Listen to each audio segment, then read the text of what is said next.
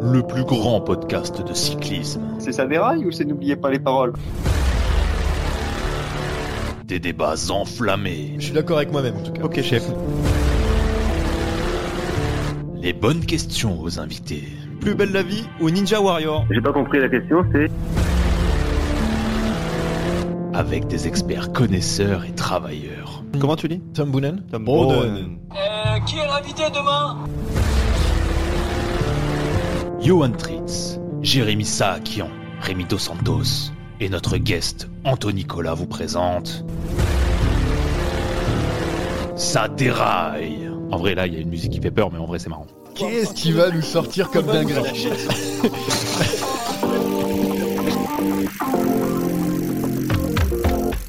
Bienvenue dans Ça le podcast sur le sport où on démarre en peloton et à la fin c'est la Belgique qui gagne.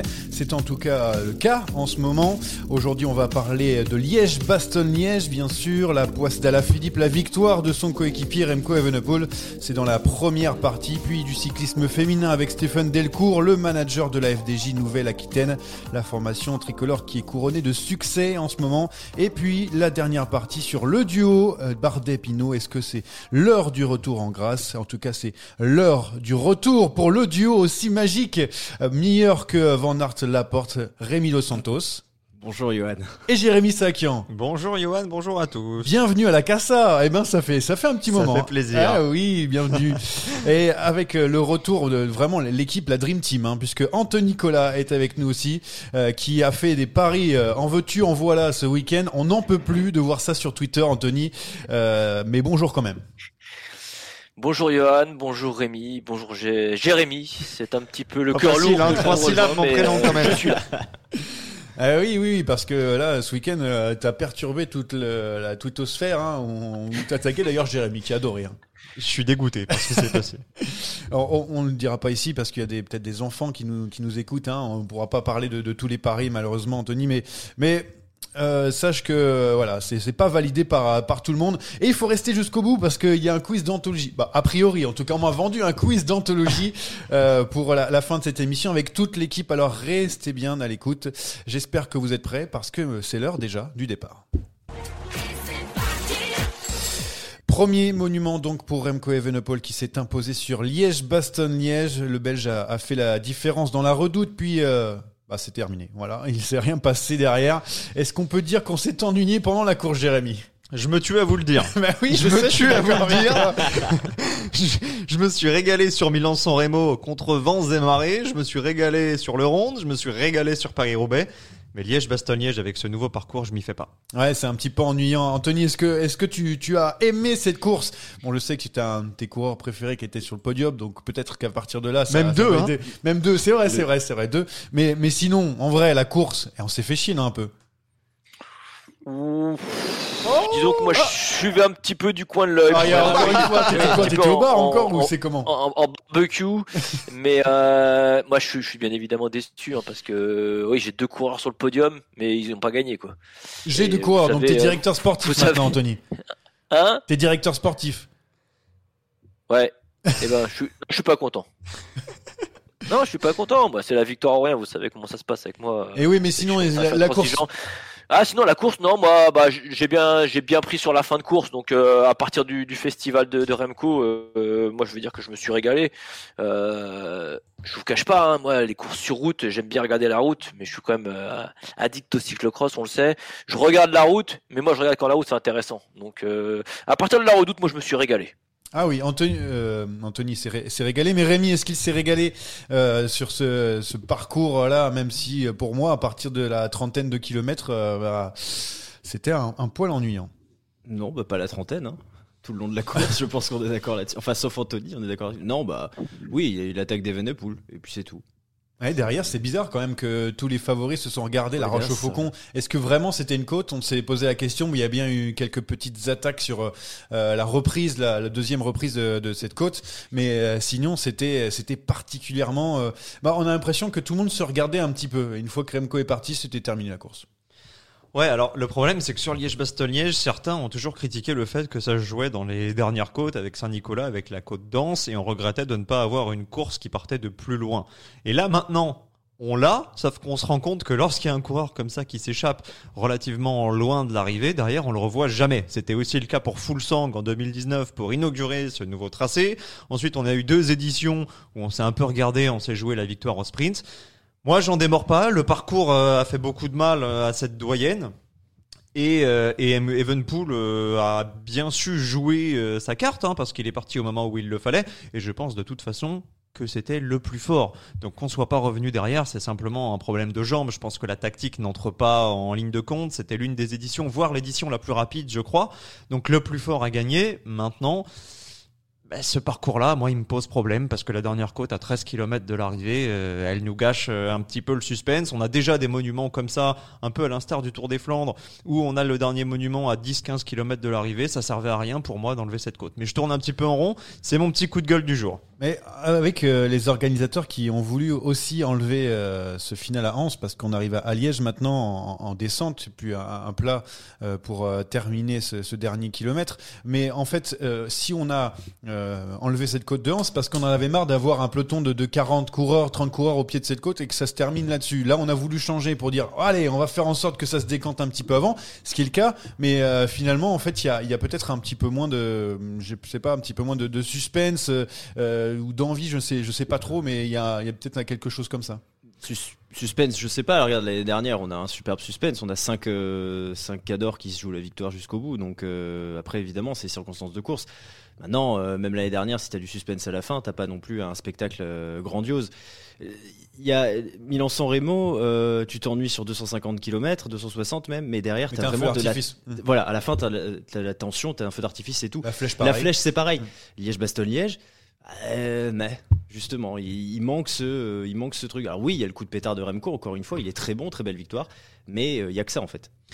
Ce qu'il faut quand même dire sur Liège-Bastogne-Liège, c'est que les épopées à la Remco, on en a déjà vu sur l'ancien parcours. Avec Andy Schleck, avec euh, Bob Jungels également qui s'était Mhm, imposé ouais, tout en solitaire. Maintenant, mettez-vous à la place d'un coureur qui est un bon puncher, mais qui a un mauvais, euh, un mauvais sprint. Parlons par exemple d'un d'un Michael Woods qui fait 10 ou d'un euh, Jack Egg qui fait 11.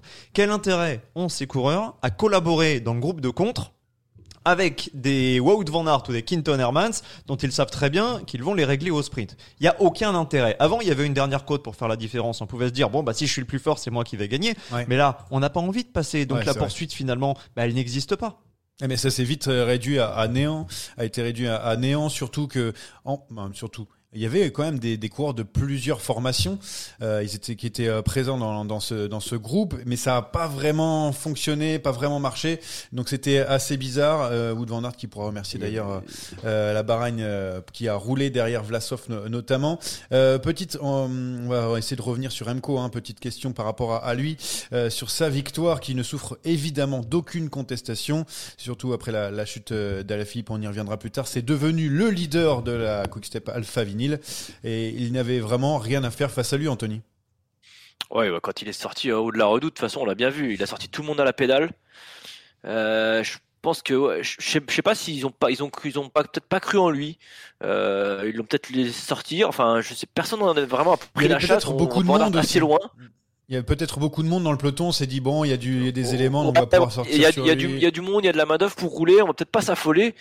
Mais, euh, mais le Remco, il s'est pas, il s'est pas démonté. euh, et puis, ouais, non, il marchait, il marchait très fort. Il, voilà, en début de saison, j'avais dit, euh, j'aimerais bien voir un Remco à 100% euh, de ses capacités. Bah, je crois que là, il est à 100% et il prouve que sur des, des grandes épreuves comme ça et des jours où justement, ouais, faut, faut reprendre un peu le flambeau. Alors, on sait pas qui était le leader, si c'était lui ou Julien. Après, Julien était pris dans la chute, mais du coup, il a quand même répondu du tac au tac en course. Euh, si c'était pas lui le leader, en tout cas, il a bien su, euh, bien surprendre le truc. Il en pose une ouais, dans la redoute. Franchement, quand on le voit sortir à la pédale, il... c'est impressionnant. Ouais, c'est c'est Il est impressionnant. vraiment impressionnant le, le pétard qu'il met en haut. Et après, bah, on, connaît, on connaît la qualité de rouleur. Euh, derrière, effectivement, comme a dit Jérémy, hein, personne veut rouler parce que. Mais c'est un peu étonnant aussi parce que Van Aert pète quand même assez facilement à un moment et on, on voit les. Enfin, ils en ont pas profité parce que Van Aert a réussi à rentrer. Donc euh, c'est vrai que c'est un peu un peu bizarre ce, ce final. Euh, les, les équipes qui étaient plus en, en surnombre, ont, je pense, n'ont pas profité et. Euh, Je pense simplement qu'ils n'ont pas cru en, Remco, mais ils auraient dû y croire. Ouais, c'est vrai, mais peut-être peut-être parce que euh, certains pensaient que il était encore trop euh, trop frêle pour euh, pour les, les, classiques, mais il l'a démontré qu'il était là et il donne tort en tout cas à Patrick Lefebvre qui ne l'a pas mis depuis le début de la saison des, des classiques. Est-ce que c'est une erreur de la part de la Quickstep à Favinil de ne pas l'avoir aligné avant? C'est la grande question parce que ils ont été en échec quand même les, les coureurs de la formation belge depuis le début de, la saison. Et là, ça y est, Remco aligné sur une classique, bim, on gagne directement. C'est un peu ça. Alors si tu prends les résultats bruts, oui, on peut dire que en effet, euh, le fait vert et, toute la Quick Step s'est complètement vautré dans ses choix euh, au niveau des hommes. Maintenant, euh, est-ce que Remco aurait changé la donne sur les autres courses? On peut pas refaire, on peut pas refaire l'histoire, refaire l'histoire, pardon. Mais c'est un message qu'il envoie à le vert, au reste du peloton. Je pense que l'année prochaine, on devrait plus voir Remco sur les sur les classiques. Et euh, ça va faire du bien, je pense, à la Quick Step parce que ça va faire un, un coureur de plus à, à, à, gérer pour les adversaires. Pour Julien sur les Ardennaises, pour les autres même sur les Flandriennes, parce qu'on en avait parlé, hein, Remco sur les, sur les Flandriennes, euh, pourquoi pas? Ah pourquoi, oui, pas? pourquoi pas Donc, euh, en tant qu'équipier, en tant qu'équipier. Ah, ouais. Bah, oui, oui, non, moi, je vois pourquoi pas. Hein, 1m71, 64 kg, je vois pourquoi pas. Hein. Ah, oui, mais après, après Pogacar, est... Pogacar c'est pas non plus beaucoup plus costaud. Ouais, et... ouais, mais on, on, le voit qu'il a un moteur quand même incroyable. C'est-à-dire que quand, quand il part, c'est terminé, quoi. Donc euh, c'est quasiment terminé. C'est dur de le rattraper quoi qu'il arrive euh, dans les monts. Et on se demande si dans les pavés, bon, je dis pas Paris-Roubaix, mais le Tour des Flandres, pourquoi pas. Euh, non, mais Remco Evenepoel, euh, qui a fait le Tour du Pays Basque, le Tour de, de je sais pas quoi là, et pour finir d'Algarve, voilà. Désolé, hein, monsieur le portugais.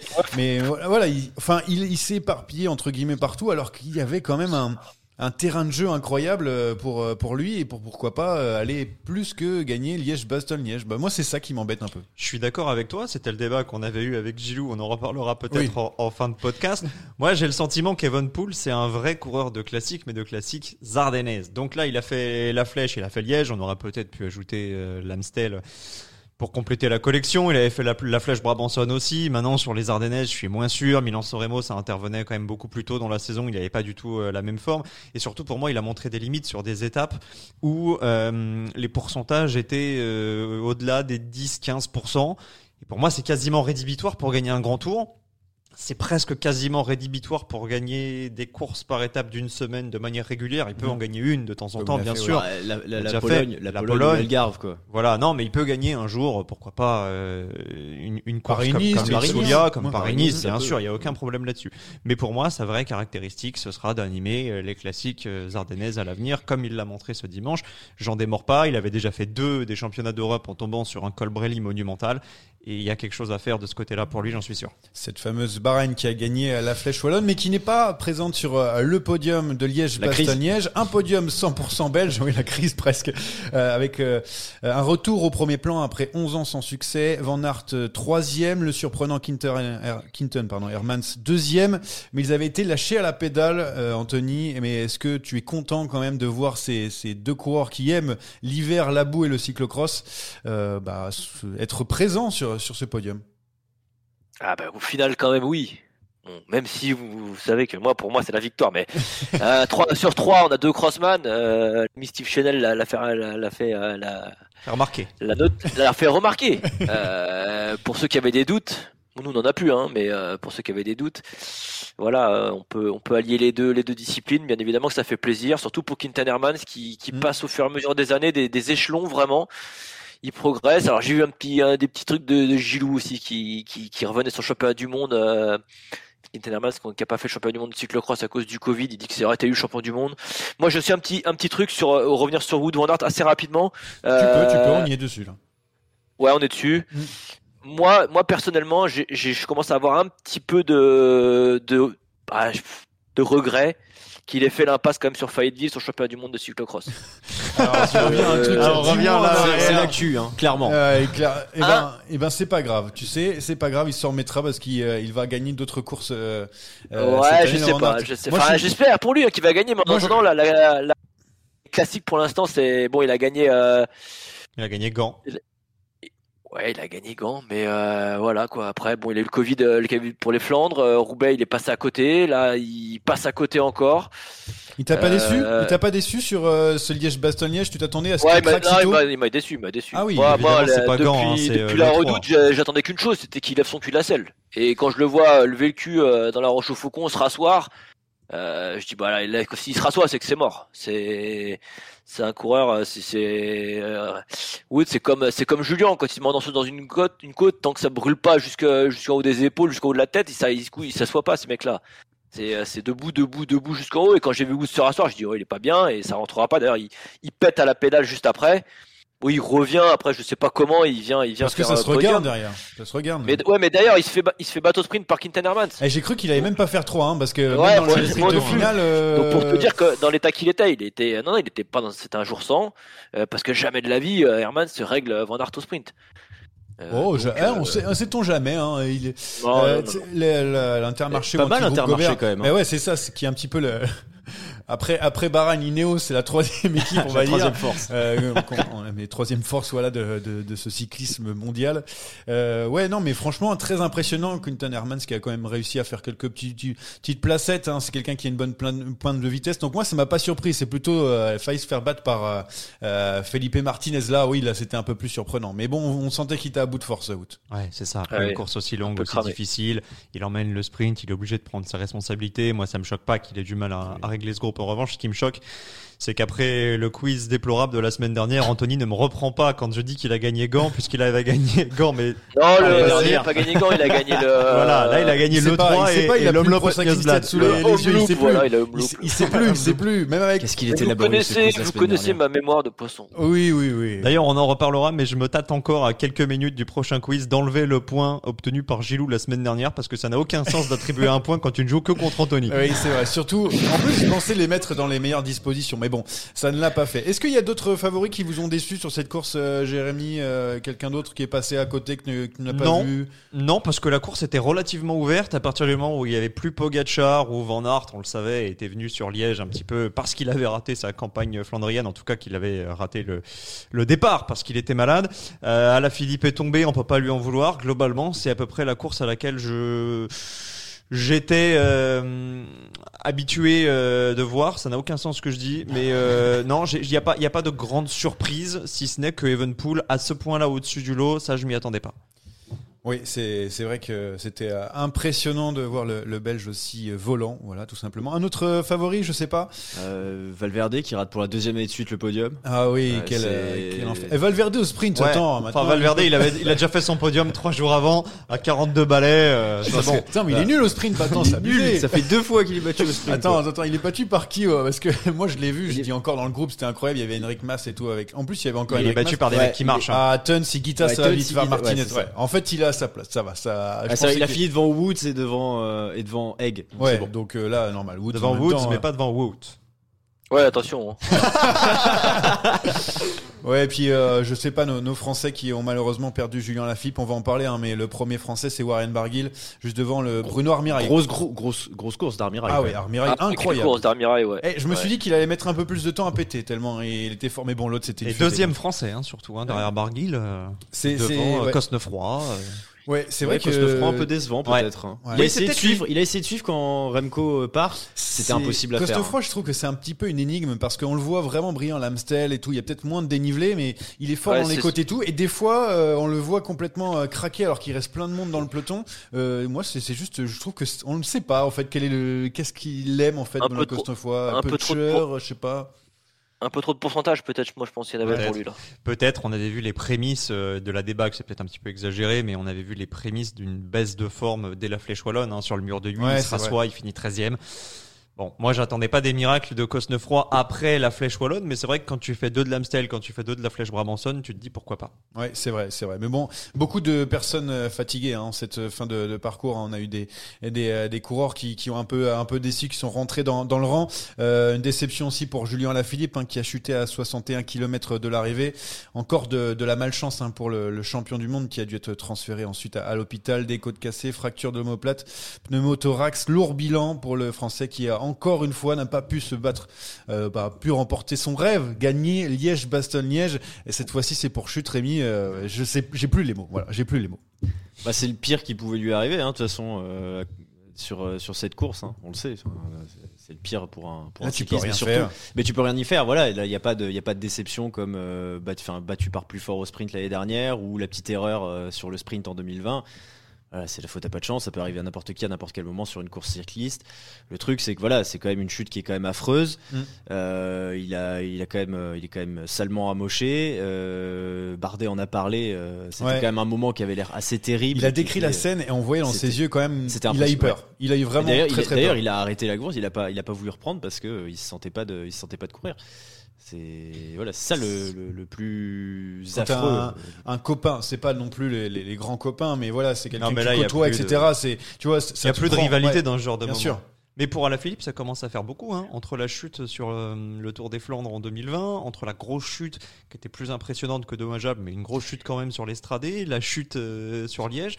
Sur la Commence les Brabançonne collectionner. Hein. Ouais, sur la Brabançonne, il se fait Ouais, chasser puis- par sa ouais. voiture. Enfin, c'est fou quoi. Ah, c'est, ça commence à- magie c'est vrai que ça te- commence à faire euh, beaucoup, te-. Te frappe, euh, c'est, c'est impressionnant. Tu l'as vu cette chute, euh, Anthony, euh, après coup, euh, je suppose, de, de Julien à la Philippe, ça t'a Après fait mal au cœur? Bah oui, après coup, parce qu'il a regardé qu'à partir de la redoute alors. Non, non, j'ai vu la chute quand même. Enfin, j'ai vu la chute, mais moi j'avais pas vu que Julien était dedans en fait au début. Bah personne. après, hein. Ça, ouais, c'est là, à ça voir. hein. ça il était en contrebas, vraiment, on voit après les photos. euh, et, et après, on a eu l'annonce.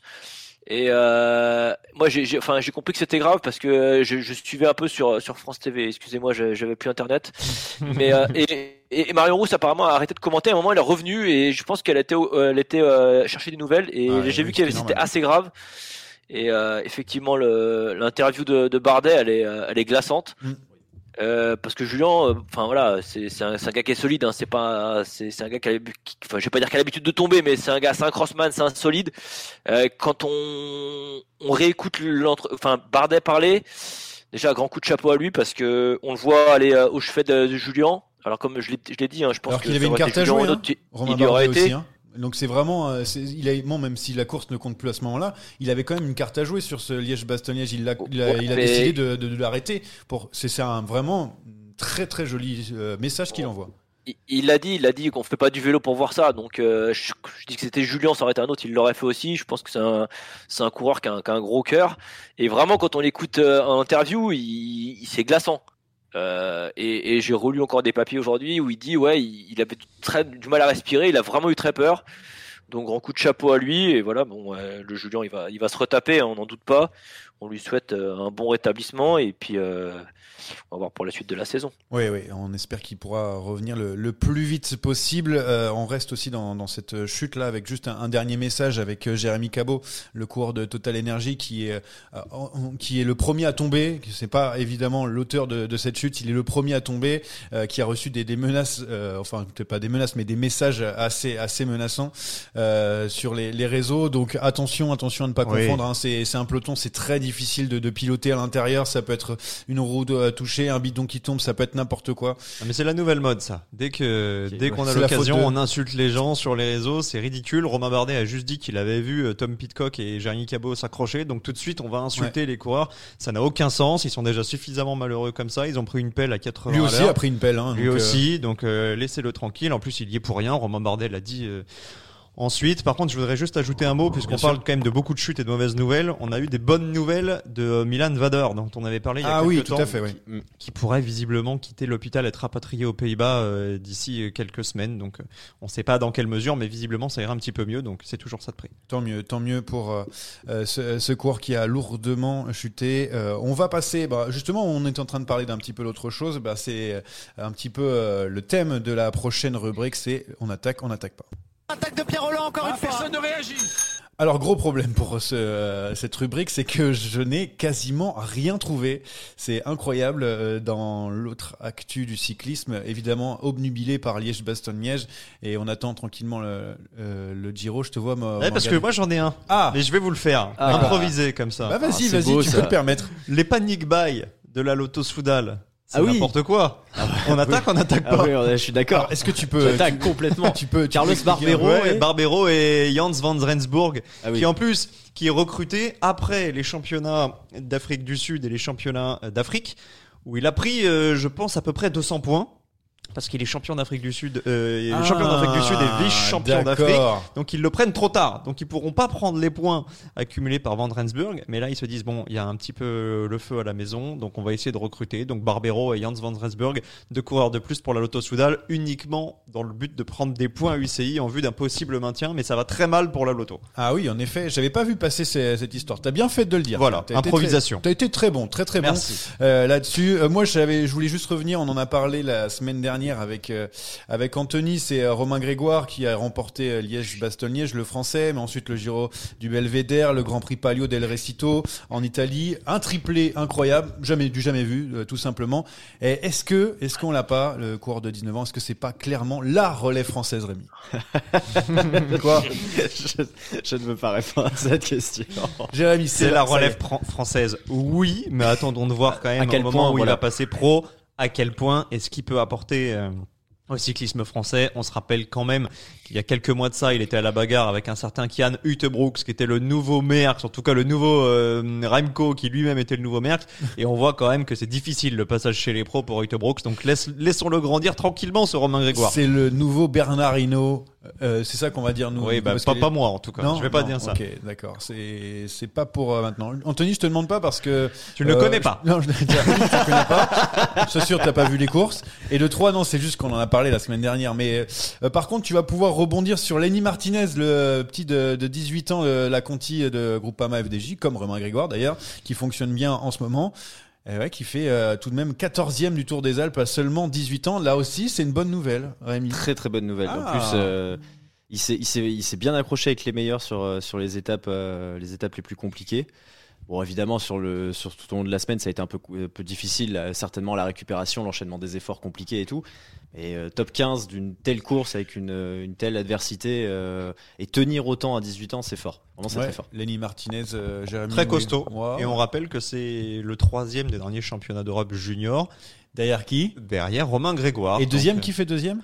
Qui fait deuxième? J'ai un trou de mémoire. Ah, je- Ah, c'est pour les plus championnats, de plus. Fran- Je- je les sais championnats d'Europe ou les championnats de France? Ah Non, non, mais je crois que avec Kian qui, je crois que c'était, euh, oui, de Brooks. qui, Euh, je crois faisait- pas. Non, Oh, c'était T'as bien l'accent. sur une autre course où il faisait, parce que j'ai regardé une course où il faisait 1, 2, 3, les, les trois, et euh, du coup c'était Romain Grégoire, euh, le Belge, et parce que j'ai pas envie de leur dire, Le et, euh, et Lenny Martinez.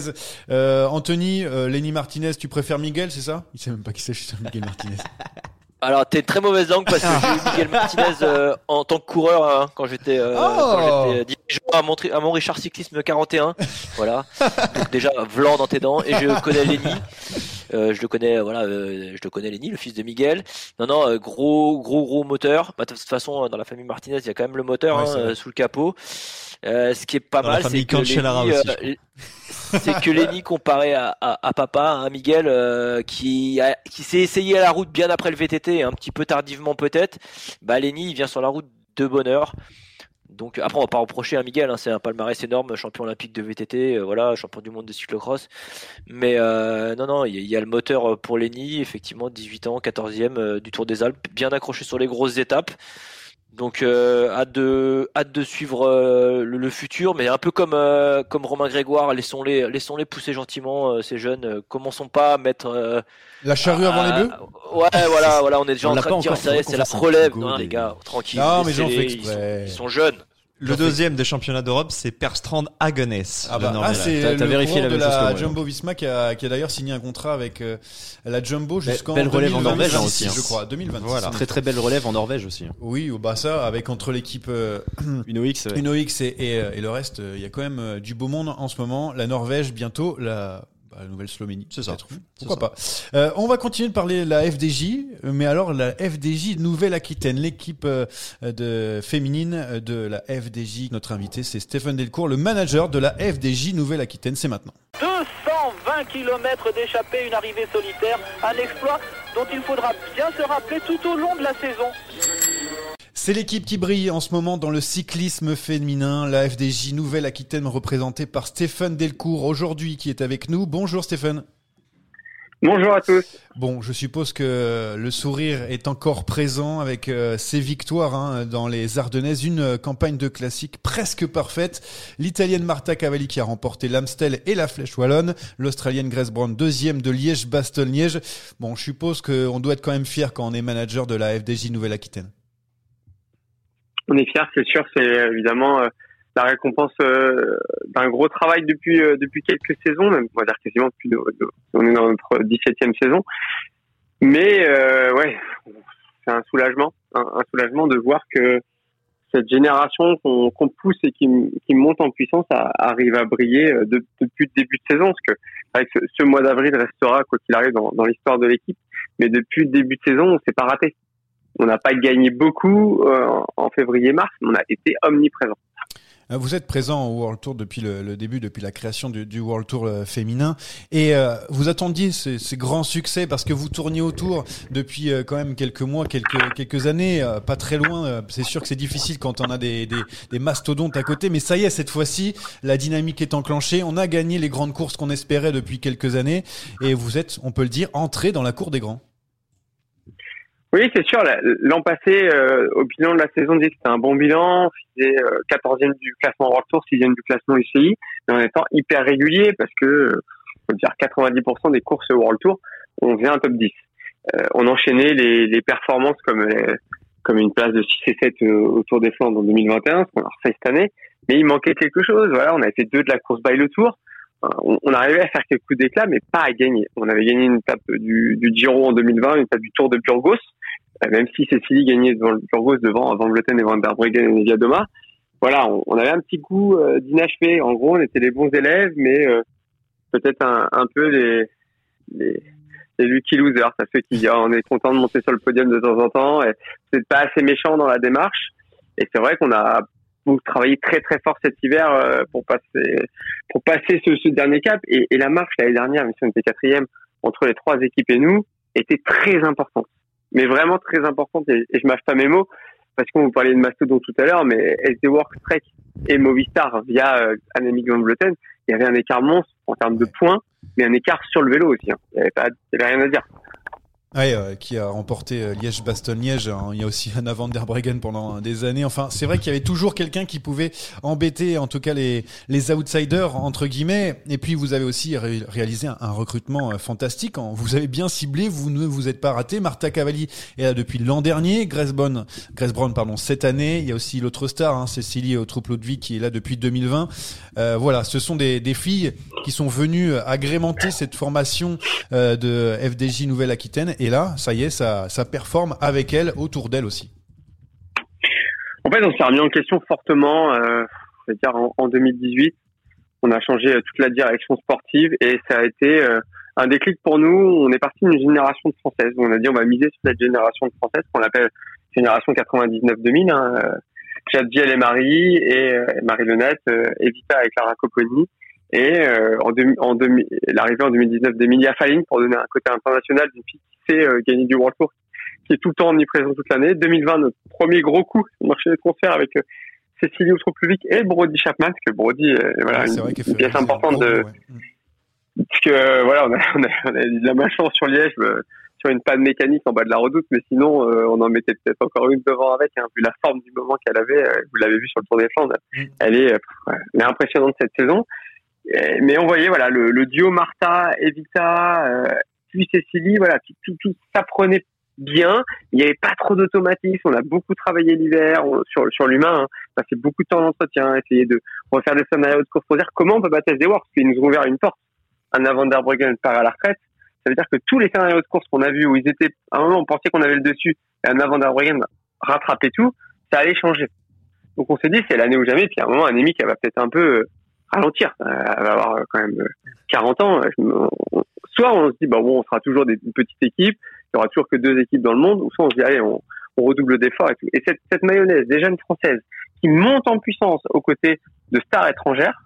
Alors Martha est arrivée jeune aussi, hein, donc on va dire on, l'a fait partie de son cycle de formation. Bah, ça a décomplexifié un peu toutes nos jeunes et c'est tout le groupe qui a pris du volume et on l'a vu dès le Tour de Valence. Alors même si haut de l'arrivée au sommet on fait 2-3-4 derrière Anémique, on fait 2-3-4 mais en l'attaquant. Au final c'est le même classement que les autres années, Mais euh, bah, pareil, Trek avait sauté, Canyon avait sauté, on était encore nous euh, trois contre elle. On n'avait pas réussi à la battre, mais on s'est dit ah il y a quelque chose cette année, ça va le faire. Ça va le faire parce qu'elle n'est pas imbattable. Oui, Van Vleuten, attention, hein, il est quand même à la Movistar et on sait euh, que là-bas, on peut, on peut quand même performer jusqu'à très très vieux.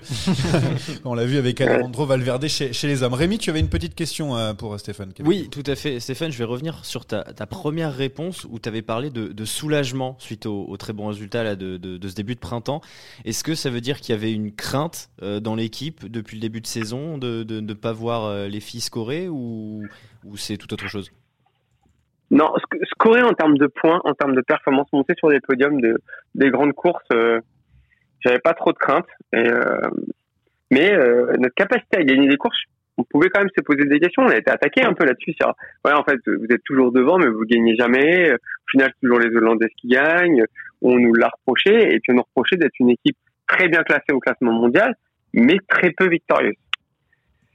Donc voilà, il fallait aussi qu'on se remette en question au niveau de notre management. Euh, il fallait qu'on remette tout à zéro. Et quand au final on a fait le, un mois de novembre de folie où on a travaillé tous les jours, on s'est dit bah on fait quand même les choses bien.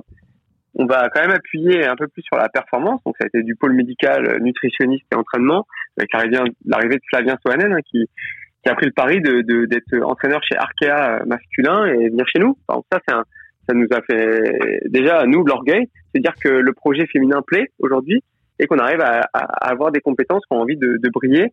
Et c'est vrai que ça a été une remise en question pour nous. Et après Grace Brown, ouais, c'était inimaginable leur côté Grace Brown, mais c'est Grace en fait c'est l'assurance touriste, c'est-à-dire euh, si on prend le scénario d'hier, c'est le scénario qu'on a. Bon, il nous manquait Cécilie, hein, vu la campagne de classique qu'on fait, on peut dire eh, si on avait Cécilie, qu'est-ce qu'on aurait pu faire? Euh, Le but c'était qu'on envoie Grace, on fait faire rouler, et derrière on contre. Et on l'a vu, euh, le scénario d'hier, c'est le scénario parfait qu'on a voulu faire ce qu'on veut et, j'espère qu'on va faire. Parce que soit ils se découvrent, et pour revenir sur Grèce, d'abord, faut qu'ils se dépouillent, ils vont arriver en croix et on n'a plus qu'à contrer, ou ils vont pas vouloir euh, tout mettre et puis bah Grèce, elle ira au bout. Donc hier, c'est le, le, symbole. Il y a juste un hic quand Van Vleuten est au top, top, top. Mais il n'y a pas, il y a pas un écart énorme quand même en haut de la Roche au Faucon. Hein. Je veux dire, je pas être, on peut pas être abattu parce que voilà, c'est une réaction d'orgueil après le mur de 8 quand même. Ouais, Grace Brown qui fait, euh, un gros travail depuis le début de, de la saison, qui, qui euh, on va dire, euh, qui peut tout faire. Voilà, c'est un petit peu, un petit peu ça. Mais il y a des Françaises à côté d'elle dans cette équipe, là, la championne de France Evita Musique, enfin des jeunes surtout, Marie Lenette, Jadviel, Chiara Componi, des, des jeunes coureuses hein, qu'on espère voir au, même niveau bientôt. C'est aussi le, le but, hein, tu le disais un petit peu tout à l'heure, mais c'est que ces, ces filles-là aussi puissent atteindre le même niveau que, que ces stars entre guillemets que vous avez que vous avez recrutées on est une équipe internationale française. Quand je dis équipe internationale, on a euh, 7 françaises, 7 étrangères. Euh, la langue de, de l'équipe, c'est l'anglais. On communique depuis maintenant 5 ans en anglais parce qu'on ne veut pas attirer que des étrangères pour être, pour être coéquipières de nos françaises. Peut-être une approche complètement différente des équipes masculines du, du World euh, française. Nous, on aime le vélo, on aime le, ce, ce, changement culturel, mais on aime aussi notre pays. Et euh, depuis, par exemple, l'arrivée de Cécilie, toutes les Françaises parlent anglais déjà. Ça les a boostés euh, parce que c'est leur modèle. Euh, on a une approche sur la nutrition grâce aux étrangères qui a été beaucoup plus facile à passer. Pareil sur l'entraînement, sur les volumes d'entraînement qui sont beaucoup plus importants euh, depuis l'arrivée de nos stars étrangères sur nos jeunes. Ils commencent à comprendre que voilà, tout ce qu'ils ont appris avant, ils ont beau être doués, c'est bien de gagner d'être vice-champion du monde, champion du monde junior, champion d'Europe. À un moment, c'est la catégorie d'après qui compte. Et là, on a vraiment changé avec un modèle qui est le modèle international. On a boosté un peu. Quand on voit le niveau des Vita Music, après, quand même, quasiment euh, trois mois d'arrêt, mm. une opération du genou, une énorme chute au mois d'octobre, je sais pas si vous vous souvenez, au, Tour d'Angleterre, à l'arrivée à la présentation du Tour, euh, limite avec les béquilles. Première course, elle est déjà au niveau. Et à Liège, ce qu'a fait, euh, ouais, pour moi, si, si on la met pas dans l'échappée, on la demande pas de durcir la course après la Roche au Faucon et, de revenir sur, sur Angleterre cette première fois. Et Vital avait les jambes pour, faire, pour être devant dans les six. Oui, là, elle est encore très, très performante, oui. Et avant emmené les trois autres que vous avez cités, parce que Marie fait un travail de long depuis le début de saison, mais elle est tout le temps dedans. Euh, quand on lui demande de faire un sprint, ça fait top 10. Quand on lui demande de rouler, elle sait rouler. Quand on lui demande d'être dans les 20 qui basculent, elle sait, elle sait le faire. Clara a, a, explosé aux yeux du grand public euh, sur la route. Hein. Elle était caractérisée comme euh, pistard qui était à l'aise au sprint. Euh, vu le nombre de top 10 qu'elle a fait sur les classiques du début de saison, voilà, on sait aussi qu'on a une fille de classique. Jade a été longtemps arrêtée. Elle a fait une année 2021 avec une grosse blessure. Euh, on n'arrivait pas à trouver ce qu'elle avait. On voyait qu'elle était à 85-86% de ses, capacités. Euh, elle s'est fait opérer de la hanche première semaine de janvier. Elle est de retour. Elle n'a pas du tout été ridicule en- encore sur sur Liège. Il lui faut peut-être un bon mois, euh, peut-être un passage par les classes 1, classe 2 pour regagner confiance, mais elle va, elle va rejoindre vite le très haut niveau international. Faut pas, faut voilà. On, espère hein, qu'elles vont arriver à, ce niveau parce que on, aimerait bien avoir, euh, on aime bien évidemment voir la FDJ Nouvelle-Aquitaine performer, mais avoir une française, on le sait hein, quand on est français, nous d'avoir un français qui brille dans une équipe française, c'est vraiment le, must du must. Euh, tu parlais d'équipe internationale, euh, le budget de la FDJ Nouvelle-Aquitaine, c'est l'un des plus gros du World Tour, ça a progressé parce que l'objectif c'est quoi? C'est de devenir numéro un, c'est de d'aller concurrencer SD Wars qui est, qui est numéro un donc dans les féminines ou Movistar ou, la Trek. Est-ce que cette ambition est là? L'ambition, elle est là au niveau du sportif. hein. On l'a vu hier. euh, On a fait euh, dire, égal avec toutes les grosses équipes et euh, je pense qu'on était, on a été aussi fort que la SD Works, mais un peu plus malin tactiquement. Euh, à la pédale sur des courses dures aujourd'hui, sur des classiques, on l'a montré sur cette campagne ardennaise, on est l'une des trois meilleures équipes au monde. Mais d'une saison à l'autre, ça peut varier à effectif égal. Il faut un peu de réussite. Je pense que voilà, avec Trek The Works et, euh, et, et Movistar, mais vraiment poussé par Van Vleuten, euh, on est les, les quatre plus grosses équipes. Canyon n'est pas en réussite cette saison malgré un, recrutement de folie et un budget supérieur. On a le dixième budget, faut pas l'oublier. Donc quand on a le dixième budget, on, on s'est spécialisé, nous plus sur les grimpeuses, on a de la surperformance hein, avec Marta Cavalli, si on espérait on, savait l'année dernière qu'après le Tour Italie qu'elle était une des meilleures grimpeuses au monde. De là à gagner l'Amstel plus la flèche, nous notre objectif sur nos six objectifs du début de saison, c'est l'Astradé, les deux Flandriennes et les trois Ardennaises. On a dit on va en gagner une et faire un podium. Au final, on en gagne deux et on fait trois podiums. Et les autres, on fait cinq, six, cinq. Voilà, euh, sportivement, on, on, est on est hyper présent. Budgétairement, pour l'instant, on n'est pas on n'est pas au niveau. Mais ça va, Mais ça va on a- c'est ça j'ai envie de savoir. Est-ce que c'est le but, c'est de, de grappiller un petit peu, euh, que ça soit sportivement ou économiquement? C'est la question depuis ce matin. Alors même si j'ai passé euh, les 15 jours euh, en course avec eux, et je suis rentré cette nuit et depuis ce matin que je suis au bureau, euh, je pense qu'à ça. C'est Ouais. comment aujourd'hui je suis capable de capitaliser sur les victoires et les performances de mes athlètes en cash pour demain. Parce que sinon, c'est sûr, euh, je me fais attaquer sur les transferts des, des, Bah oui, Marta Cavalli, par dès le lendemain, euh, j'avais, et- même si elles ont des contrats longs, même si tout ça, mais le but c'est de créer une histoire à long terme.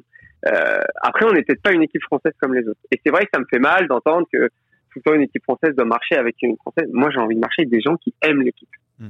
qui aiment la culture française, mais qui aiment l'équipe. Je préfère avoir une italienne comme Martha, qui parle français, qui aime l'équipe plus que tout, que d'avoir une française qui n'a pas de respect pour l'équipe. Aujourd'hui, c'est- on a, je pense que sur les 14, j'en- ai aucune. Et vraiment, on a créé un bon groupe et je remercie encore mes directeurs sportifs et Flavien, le directeur de la performance, d'être toujours à mes côtés dans, dans nos choix.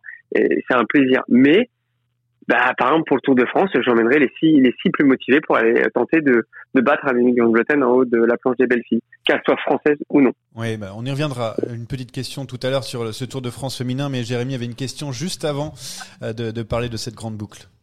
Ouais, une question presque un peu ironique au lendemain de la victoire d'Annemiek van Vleuten, mais on a le sentiment quand même depuis le début d'année d'assister à un début peut-être de changement d'air. On était habitué à la domination des coureuses néerlandaises. Maintenant, on voit des Belges avec Kopecky, on voit des Italiennes. Euh, Vous avez parlé aussi euh, évidemment de, de Cécilie Utrup-Ludwig qui était blessée.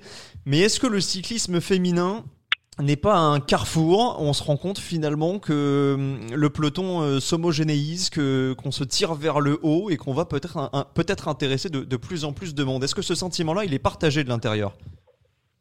Oui, il est partagé. Alors déjà, l'arrêt de Van der Breggen, je vous l'ai dit, nous, la première euh, conclusion qu'on a fait de la fin de saison, c'est une porte qui va s'ouvrir. Ce que je vous demande, c'est de l'ouvrir au plus grand et vous rentrez les 14 dedans. C'est-à-dire, je veux pas une qui aille gagner. Si on veut combattre avec le budget qu'on a les moyens qu'on a qui sont quand même inférieurs, il y a quand même une, réalité du marché, il faut qu'on rentre les 14. Si on n'a pas un collectif soudé et homogène et qui tactiquement est capable d'être meilleur, on n'a aucune chance sur, le papier. Works. Aujourd'hui, après les, les tout le monde croit que j'ai un budget égal à SD Works. On voit des filles qui ont la même valeur physique et puis euh, vraiment tactiquement. Hier, dans la voiture avec le directeur sportif, j'avais l'impression qu'on était, on met le briefing en place, on le divise, on leur demande les choses, elles se parlent entre elles. Je dis pas que j'étais à Pro Cycling Manager, hein, mais euh, pas loin. C'est ça, ça, ça comprend tout. ça- Mais pourquoi Juste pour revenir sur, sur la question, c'est qu'elles sont pro. Le cyclisme féminin professionnel, c'est 2020, c'était hier. Le congé maternité, c'est 2020. Le plan de retraite, c'est 2020. L'UCI nous a serré la vis. Ça nous a obligés à aller chercher plus d'argent et à nous remettre en question. Le cyclisme masculin arrive dans le cyclisme féminin avec de, plus en plus d'équipes. Euh, sur la présentation de Liège, 24 équipes féminines, dont 14 ont fait la présentation avec un homologue. Voilà. Donc pour vous dire ça, les, hommes, les, les, équipes masculines qui arrivent, elles arrivent avec leur expérience, la professionnalisation. Nous, on n'a pas, on n'a pas, on a un sponsor commun, mais on est une structure complètement indépendante. Donc on est obligé de se remettre en question parce qu'on va se faire manger sinon, clairement. Et SD Work c'est pareil, et Canyon aussi, et on est on va dire ces trois équipes-là indépendantes dans les cinq meilleures équipes au monde. Donc on a bossé vachement plus dur, on a donné les moyens aux filles, et on s'aperçoit que quand on leur donne les mêmes moyens que les garçons, c'est-à-dire les moyens de penser qu'à ça tous les jours, d'acheter leur, leur appartement, d'être capable d'en vivre au quotidien sans trop penser au lendemain, qu'on leur met en place les meilleurs vélos au monde, qu'une diététicienne les suit, qu'un entraîneur les suit, et je vous parle tout l'aspect performance qu'on a mis en place autour d'elle, bah, les, les médias arrivent, je pense que les courses sont hyper intéressantes. Hein. Euh, Jérémy, tu, tu peux me donner ton avis, mais je pense qu'il a commenté une course. Et, oh, c'était c'était un, de tes confrères hier, mais hier tout le monde m'a dit waouh, ça on aurait, ça nous a donné envie que le masculin soit mieux derrière. Bon, la chute a peut-être tout gâché sur le côté masculin de Liège, mais aujourd'hui on est en train d'écrire une vraie histoire de notre sport. Car pour moi, on est dans un sport à part entière qui plaît ou qui plaît pas, mais qui ne laisse pas indifférent tellement que la performance elle est là. Non mais clairement, on voit de toute façon cette progression et on est content dans, dans à chaque fois d'en parler parce que euh, on trouve aussi que, parler de cyclisme féminin c'est important et on voit toute cette progression et une progression aussi grâce à ce Tour de France féminin qui aura lieu cet été. Euh, ça va être d'ailleurs un petit peu dur de euh, composer le, groupe de, de six hein, qui va qui va partir pour ce premier Tour de France féminin, enfin ce New Tour de France féminin avec un objectif. L'objectif quel est quel est-il d'ailleurs? L'objectif, c'est le même euh, qu'avant les Ardennaises, c'est être capable de jouer la gagne sur les trois grands tours. On a fixé deux types d'objectifs, je vous l'ai dit, les classiques, mhm. c'est réussi. Maintenant, on va arriver dans, dans un autre objectif sur les trois grands tours. Tour d'Italie début juillet, euh, Tour de France fin juillet, Tour d'Espagne début septembre. Dix jours, huit jours, cinq jours. Je pense qu'on a l'effectif pour être capable de jouer la gagne sur les trois grands tours. Je fais juste parenthèse sur la Vuelta, on n'a toujours pas le parcours. Pour moi, ça, c'est pas professionnel. Bah c'est pas professionnel. Donc, j'ai même envie de l'exclure aujourd'hui de nos objectifs parce qu'on ne sait pas comment on peut préparer les athlètes pour aller gagner la Vuelta alors qu'on ne connaît pas. Euh, bientôt, on arrive début mai, on le saura que le 25 mai. Voilà, il y a encore une mission où je, mon combat euh, envers, les envers les organisateurs de respecter les athlètes comme euh, un départ de Liège à 8h35, de Bastogne à 8h35, avec le départ de l'hôtel à 5h30 on n'est pas bon. Mais c'était super en plus sur les anciennes courses, parce que les, enfin les anciennes courses sur le Tour des Flandres et tout, qui font qui font arriver juste après, ça c'est super ça. Oui, ou ça, ou faire courir la veille comme sur Paris-Roubaix. Oui, ou un truc. Oui, ça c'est super. Je sais pas pourquoi ils s'entêtent à faire ça, parce que je sais que c'est. Moi, pour avoir été sur plusieurs courses féminines, euh, pareil, j'allais faire les filles le matin à 7 h du matin, de, euh, les interviews avant de partir et tout. Euh, heureusement que. Mais il y a Cécilie souvent qui est de bonne humeur. Bon, là, c'était pas là, mais franchement, elles ont beaucoup de courage, voilà, je le dis. Ouais, mais c'est sûr, mais c'est en train de bouger. Après, la machine à SO, c'est une lourde, lourde, lourde machine, mais une fois qu'elle a compris font les choses bien. Bon, ils ont toujours un, an de retard, mais, mais ils se rendent compte à chaque fois des choses. Et, et, je suis voilà, je suis là pour les, les pousser, mais sans eux, on n'est rien. Donc euh, j'ai envie de dire si c'est la dernière ou l'avant-dernière année où on part à, à 5h55 direction Bastogne, ça me va bien. Mais il faut que ça bouge. Regardez les prix. On va dire, on peut, on peut pas tout avoir en même temps. Regardez les prix. C'est bon, c'est parti. Il y avait encore 12 000, 12 000 mercredis, euh, 10 000. Là, on a, on a gagné plus d'argent au niveau collectif alors, je vous parle que dans toute la saison 2021-2020, ah, il y avait le Covid et que 2019, on est déjà au triple. Ah oui, voilà, c'est pour vous donner une idée. Je vais vous donner un chiffre hein, pour euh, la dernière, une équipe comme nous qui était quatrième mondiale, l'ensemble des prix, c'est 26 000 euros sur divisé par 14. C'est rien, on va dire, par rapport au cyclisme masculin. Je pense qu'on aura, on sera, si on fait une grosse saison comme j'espère, on sera à 5 fois 6 supérieur cette année. Et là, ça commence à être des vrais budgets de sportifs qui, de haut niveau, qui ont un niveau international, qui vont au JO, etc. Oui, en effet, avec la, la progression qu'on voit qui est euh, quand même, euh, on va dire, pas, pas fulgurante, petit, pas après pas, mais qui on commence à avoir euh, bien sûr des, des grands signes. Euh, on va, on va malheureusement se devoir s'arrêter là pour euh, cette partie euh, question, parce qu'on pourrait parler des heures avec toi, Steven. C'est c'est hyper intéressant tout ça. Mais bon, il faut que tu passes dans une machine euh, infernale, celle de Jérémy Sakian pour euh, pour la giclette. T'as pas le choix. Euh, T'as as encore deux minutes à suer, et puis après on, on te libère. Merci. Boum La giclette est là, on l'attendait À toi, Jérémy, pour euh, les questions que tu as à préparer en amont pour euh, Stéphane Delcourt. Donc, je rappelle le manager de la FDJ Nouvelle-Aquitaine. Alors, cinq questions à chaque fois, deux choix, deux possibilités de réponse. Alors Stéphane, est-ce que tu es pour la création d'un Milan San Remo féminin ou est-ce que tu préfères conserver le Trofeo Alfredo Binda? Je suis pour un Milan San Remo avec un, trophée Obinda. On peut pas enlever C'est le bien trophée répondu. c'est pas possible. C'est très bien Tu répondu. veux tu lui supprimer des courses alors, qu'il, alors que les pieds sont en train de gagner x12 là, en, en, en prime. Alors, on a parlé du Tour de France. Si tu as le choix entre porter le maillot jaune du Tour mais sans le gagner ou remporter une étape, qu'est-ce que tu choisis?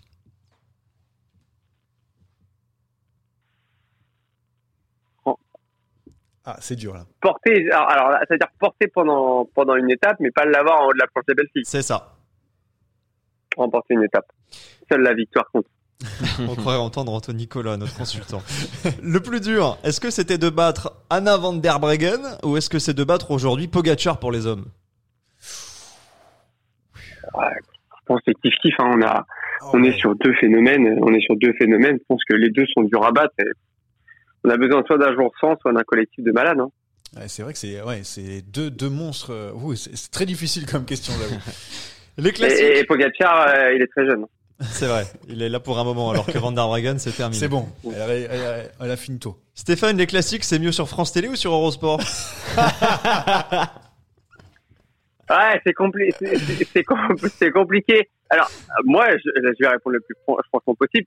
Quand je regarde les courses, en priorité, je regarde euh, sur Eurosport, mais le grand public euh, doit regarder sur France TV et on va dire les spécialistes sur Eurosport. Mais moi, la, la relation, je, je pense que peut-être Jackie Durand, et j'écoute dans plein de pays, est le meilleur consultant avec Cyril Ostogrin du monde entier. Ce duo-là, ce sont les deux meilleurs consultants hommes-femmes de notre sport je veux dire, là, là, si je réponds le, avec le cœur, oui, euh, avec Eurosport. Sauf quand ma femme commande, parce que je, voilà, euh, voilà, ça, je suis pas objectif cette question-là.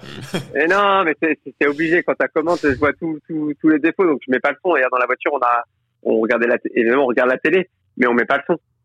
Parce que je peux m'énerver, je suis plus concentré après. Non, Bon, la dernière question, elle va t'énerver. hein. Plutôt le Barça ou le Rayo Vallecano? Euh, c'est pour rien faire. Évidemment, plutôt le Barça. Et, et c'est pour ça que notre entente avec Movistar, elle est, elle est si bonne. En fait, hier, le, le- on avait le droit de perdre. On devait tout donner. Mais si quelqu'un nous battait, il y a que Movistar où on sait qu'on boit un coup derrière. Sinon, on est tout le temps déçu quand on perd en vélo. Là, on perd. On fait quand même deuxième. Mais quand c'est Movistar, l'amitié, euh, voilà, de notre équipe et Movistar, elle est bien plus forte euh, que tout ce qui peut se passer. Et euh, ça nous, même si le triplé aurait été historique, et, et encore plus beau le triplé avec euh, deux filles différentes l'amour avec Movistar et, et, et via le Barça, hein, parce que je vous rappelle la famille Unzue, le, le frère de Zebio Unzue est l'ancien gardien du Barça. C'est c'est- voilà, c'est ce qui nous, nous rapproche aujourd'hui avec la famille Unzue et ce qui fait qu'on a une amitié profonde. Après sur le vélo, c'est pas de cadeau. hein. Je veux dire que derrière, euh, dans le, la radio, on criait pour qu'on rentre sur Anémique. Ouais, Mais c'est le- évidemment, et, et- Elle en a Évidemment, pas fait non plus. on hein, Elle cadeaux. en fait euh, pas beaucoup. hein. Elle, elle a pas attendu Grace. Hein. Je peux dire que.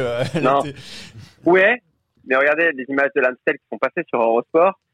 Euh, direct après l'arrivée, celle qui a été remerciée euh, et félicité tout mon staff, et on l'a vu à la c'est Annemiek van Vleuten. Direct. Pour la Que, que nous, entre staff, on s'aime bien, et, euh, voilà. Mais il y a un respect profond parce que les deux, on veut faire la course quand, quand on a un problème mécanique à, à la flèche. Et qu'on rate l'échappée parce qu'on a mis tout le monde pour, pour faire revenir Evita. Quand on demande à rouler, évidemment, Movistar, sur le coup, ils veulent pas rouler parce qu'ils ont Yalena et Eric de mémoire devant. Par contre, quand faut rouler à la fin et pour tout combler, il y a deux équipes qui prennent en main, c'est Movistar et FDJ parce qu'on a une mission. Pour moi, on, je, je dis de passage dans le cyclisme féminin, la mission c'est de développer notre sport et ce développement il se passera que par de la performance. Il y a que ça qui va nous donner de la visibilité. C'est pas euh, le merchandising, le marketing ou l'égalité homme-femme. C'est parce que la performance elle est là et qu'on doit faire des belles courses. Et j'espère qu'au Tour de France, on va donner au grand public sur France TV et sur Eurosport de très belles courses. Oui, et est-ce que tu peux rappeler pourquoi tu as dit Barcelone, Rayo Vallecano quand même à tout le monde? Eh parce ben, que je- Eh bien parce que j'ai vu en préparant l'émission sur le profil Twitter de, de Stéphane que c'était un fan du Barça et le Barça hier a perdu contre le Rayo Vallecano euh, un D'accord. but à zéro. Voilà. D'accord, c'est ok, voilà, comme ça tout le monde est au Non, courant. je suis socios, euh, je suis socios depuis peut-être que je suis né, je pense, avec euh, avec mon frère et mon père. Et c'est vrai que d'aller au Camp Nou, c'est bien plus fort que du, du sport pour cet amour pour ce, ce, ce club qui vit un cycle compliqué, mais qui, qui me permet euh, moi de, de progresser. Et aujourd'hui, celui qui me fait le plus progresser dans mon métier, euh, ce sont des gens comme comme Guardiola qui ont été capables de manager dans des dans des situations difficiles et qui sont des modèles de management et peu importe le sport. Bon, la prochaine fois, on prévoit une heure avec toi pour parler de, de tout et, et de rien, Stéphane, foot. tellement c'était intéressant. De foot, si tu De- veux. Bon, on évitera On avec Anthony parce que aussi. déjà avec le cyclisme c'est compliqué, mais alors le foot. c'est On va encore- changer de consultant, Ouais, c'est décidé. Euh, merci Stéphane d'avoir été avec nous. Nous on enchaîne parce qu'on a une, une suite d'émissions à faire. Merci de nous avoir accordé ces quelques longues minutes hein, d'ailleurs, parce que d'habitude on fait un petit peu moins, mais là c'était tellement intéressant. Il faut en parler du cyclisme féminin. Merci à toi Stéphane et à, à très bientôt. Et euh, À bientôt. bravo, bravo aux Merci. filles et euh, ce qu'on va en faire plus tard, bien sûr, parce que c'est pas terminé. Salut Merci Stéphane, beaucoup, à bientôt. Salut, Stéphane. Salut, Au revoir. Au revoir. Eh oui, parce qu'il faut continuer. Nous, on a parlé, on a parlé, mais il y a un sprint final à disputer, et c'est maintenant. Ah, Oh le coup de tête Oh le coup de tête de Marco Oh le deuxième coup de tête de Rencho Oh que ça c'est pas bien Le sprint final remporté d'ailleurs par Thibaut Pinot sur la dernière étape du Tour des Alpes. Voilà le retour du euh, Français, un bonheur qui n'arrive pas seul d'ailleurs avec le succès au général de Romain Bardet. Je, parle bien sûr de, cette belle course du Tour des Alpes qui est en, train de relancer tous nos amis français. Euh, C'est incroyable. On en a parlé un petit peu dans la rubrique euh, On attaque, on n'attaque pas de ce Tour des Alpes, mais on va rentrer en profondeur dans cette course par étape qui a vu Thibaut Pinot gagner. Thibaut Pinot d'ailleurs qui avait fait deuxième la veille avant de, gagner et qu'on va avec grand plaisir écouter. Euh, ouais, je me suis remis très vite de ma défaite.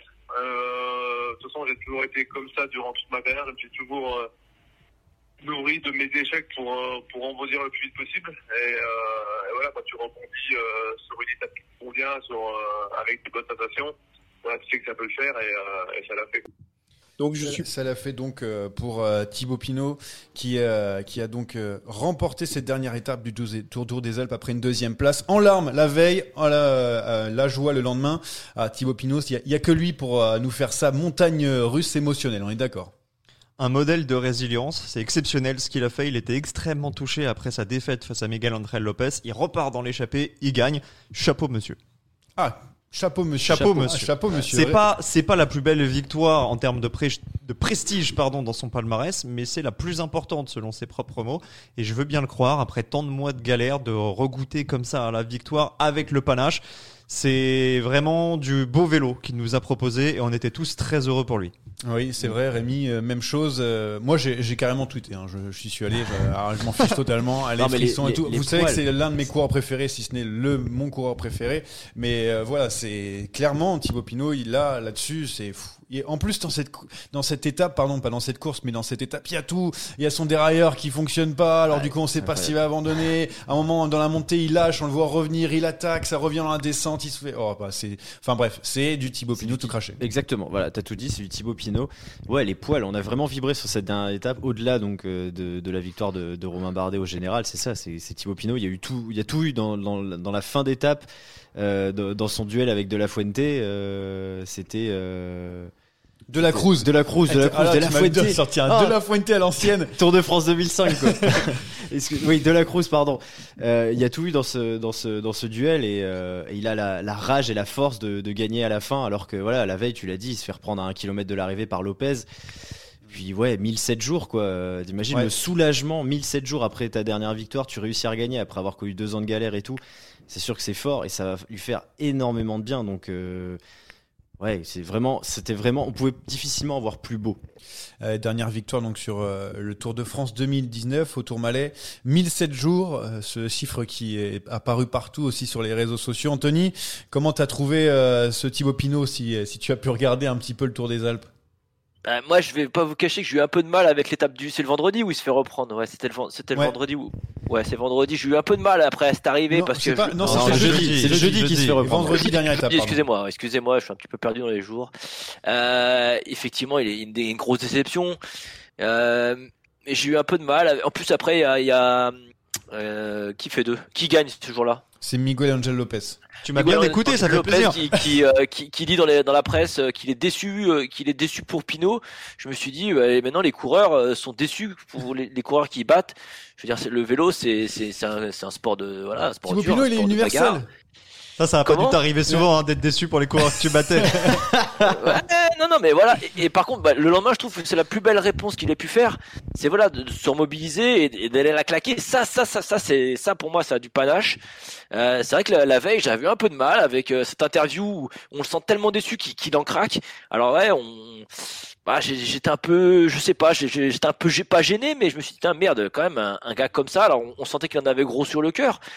Mais euh, pour moi, il, c'est facile à dire. Hein, il doit, je vais pas dire, il doit pas craquer, mais la plus belle réponse qu'il avait à faire, c'était le lendemain, c'était de la claquer. Là, c'était voilà, ça c'est là, il les a portés, il est retourné au combat et il en a, il en a claqué une belle. Donc, euh, bien évidemment, très très content pour lui. Mais euh, voilà, j'avais eu un petit peu de mal sur la- la- la- l'étape du jeudi et donc le vendredi, ça m'a, ça m'a quand même fait plaisir, ouais. euh, mais euh, a eu- ouais, ça s'est beaucoup enflammé quand même sur les réseaux, c'était la folie. Hein, C'est normal. même les, normal. même les commentateurs, euh, voilà, euh, Louis Pierre, on lui passe le bonjour. Et, quelle, quelle- quelle fin d'étape il nous a fait, euh, il nous faisait rêver quoi. Ah, même Guillaume Digrazia hein, de Eurosport aussi qui a tweeté en, même- en disant ah, ça sert à rien David de la Cruz euh, ne le suit pas on est Pendant des millions, l'étape, ouais. on est des millions à pédaler avec lui enfin c'était c'était clairement la, la folie mais euh, Thibaut Pinot il y a que lui qui arrive à, à nous faire euh, vivre des émotions comme ça c'est incroyable comme ce, ce coureur on l'aime on aime comme il, Tout quand le il monde perd cette victoire. on aime, on aime quand il gagne. Enfin, c'est, enfin, il y a que, ouais, quasiment que lui, j'ai envie de dire. Et en plus, et en plus, il m'a sorti une interview derrière en, en traitant les, les cycliques. ça, ça Ah ouais. vraiment rire.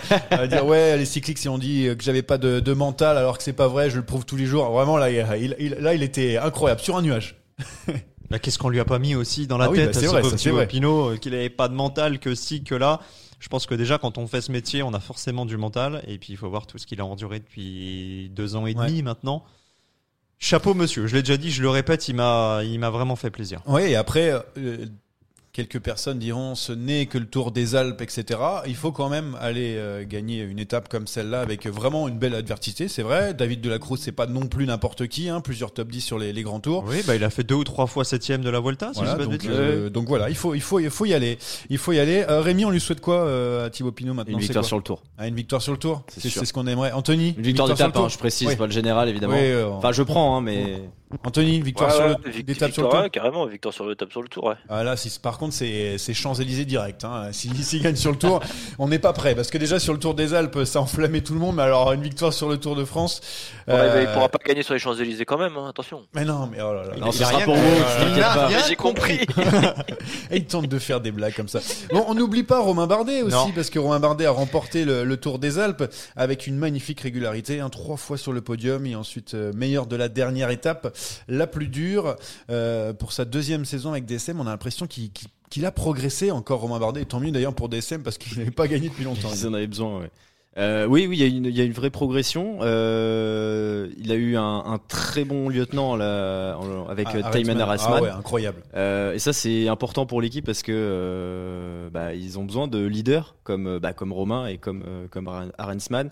Parce qu'on a eu tellement, une telle saignée dans l'équipe depuis, depuis deux ans avec les départs d'Hirschi, Storer euh, euh, et compagnie. Euh, Il y avait eu Matthews, Matthews, exactement, Benoît, Benoît, bien sûr. C'est, il, il manquait du monde, donc heureusement il y a, il y a ce duo. Ouais, il monte en puissance, il avance masqué de plus en plus. Euh, et il est en train de se poser en. je- Peut-être que je brûle les étals, mais il est en train de se. Tu, tu brûles mes questions, en effet. Je sens, que- je, je sens Ah oui, c'est l'heure du Giro, voilà. Voilà, merci. dire, merci. Oui, bon, voilà. Bon, eh, c'est une question qui allait arriver évidemment, mais avant ça, j'ai une petite statistique à vous donner. Euh, c'est sa deuxième victoire dans sa carrière dans un classement euh, général. Le Après dernier, le Tour de l'Ain. le Tour de l'Ain 2013. Alors, Ouais. c'est vrai que je, je savais qu'il n'avait pas euh, gagné énormément, Romain vois. Je crois mais- que c'était Limousin. Eh non, c'est le Tour de l'Ain. Je sais qu'il a- je savais qu'il n'avait pas beaucoup gagné, mais c'est incroyable de se dire que ce mec, qui quand même, Mais- qui a été au niveau pendant des années, qui l'est toujours d'ailleurs, il l'a montré aujourd'hui, qui a gagné deux courses par étape dans Et, sa et qui a, carrière. et qui a fait beaucoup de podiums euh, sur, sur des courses Ouais, euh, d'une semaine en plus. Qu'est-ce qu'il y a, Anthony? Tu voulais dire quoi? Bah non, mais parce que tout- toutes ces autres années après, il s'est entêté avec le Tour de France. Ah voilà, toi t'es un On homme de dit. On l'a déjà dit. Et, et là, et là, on est en train de regarder. Je regarde un petit peu ce qu'il en a fait depuis le début de saison. Il fait pas de bruit, Romain Bardet. Mais pour rejoindre ce que vient de dire Rémi, je pense, je pense que attention à Bardet sur le Giro. Ah, attention à Romain Bardet sur le Giro. C'était aussi ma, ma question. Euh, Huitième l'an passé, si mes souvenirs sont bons pour son premier Giro. Il a annoncé qu'il allait retourner sur le Tour d'Italie. Euh, je n'ai pas en tête toute l'adversité qu'il y aura sur ce Giro, mais je sais que c'est pas forcément euh, ben, un peloton avec les, les, les Cadors. Jérémy, le, un, je sais pas, un podium de Romain Bardet sur le Giro. Est-ce qu'on peut pas y croire un petit peu? J'aimerais y croire. Ah, J'aimerais y croire. Non, je suis pas sceptique. Je ne sais pas quantifier la forme de Romain Bardet actuel. Est-ce qu'il est vraiment dans la forme de sa vie au point d'aller jouer avec les meilleurs sur le Giro? Est-ce qu'il est simplement dans un regain de forme qui lui permettra non pas de passer de la huitième mais de la septième parce qu'il a terminé un septième l'an passé pardon, ouais. à la 4-5e place? En tout cas, il sera là en tant qu'outsider. Ça, j'en suis persuadé.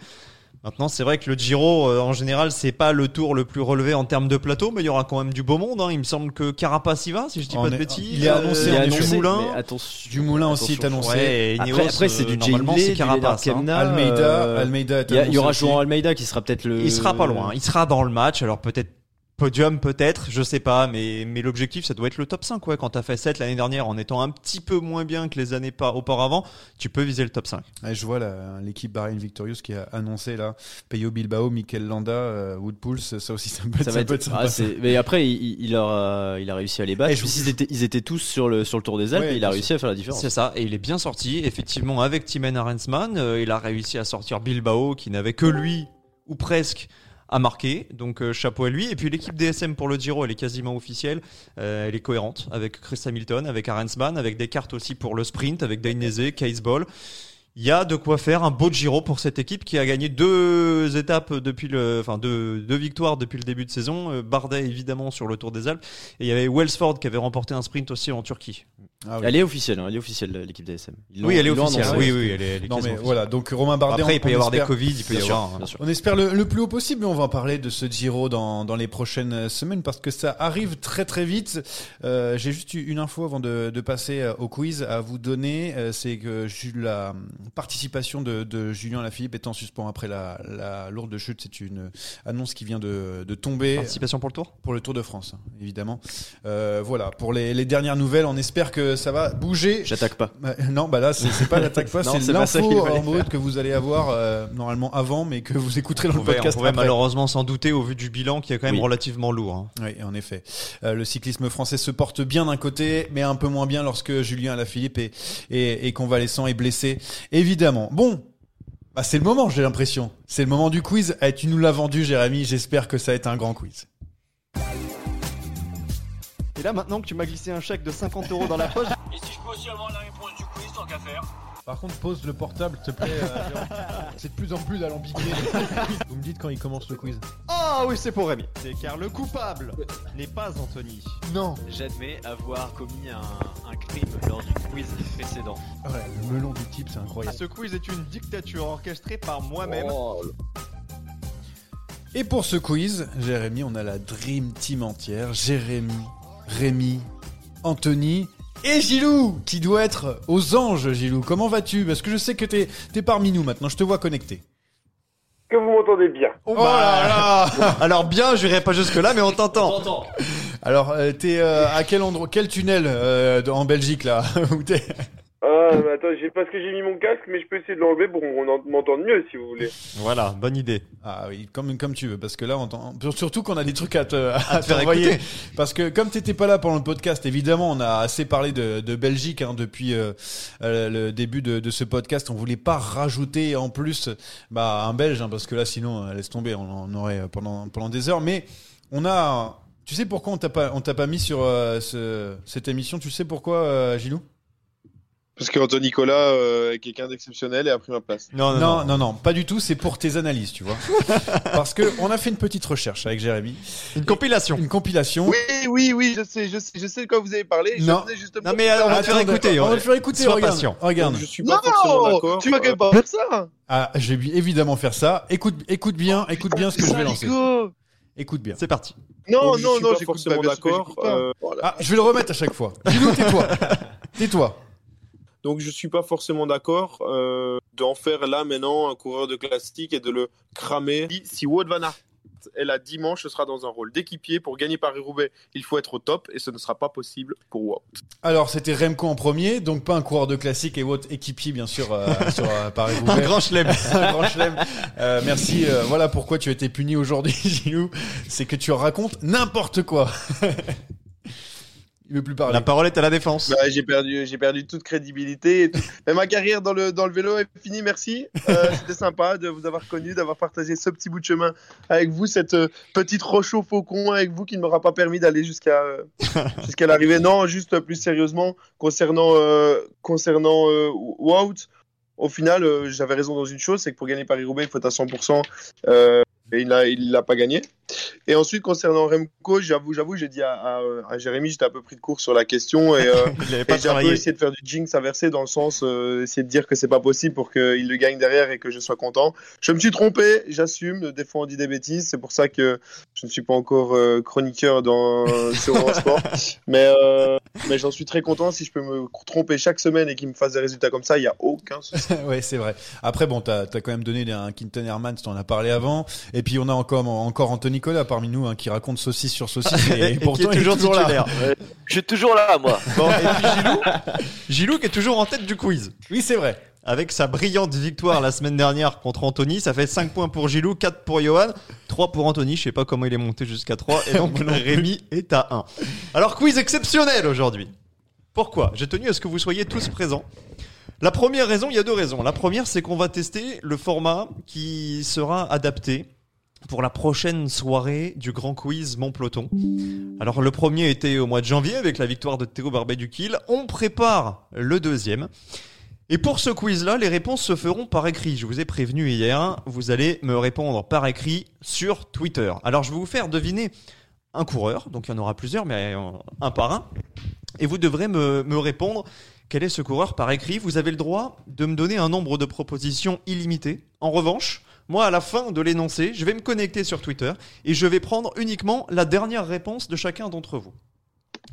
Si vous avez la bonne réponse, vous marquerez des points. 3 points pour celui qui m'aura donné la bonne réponse en premier.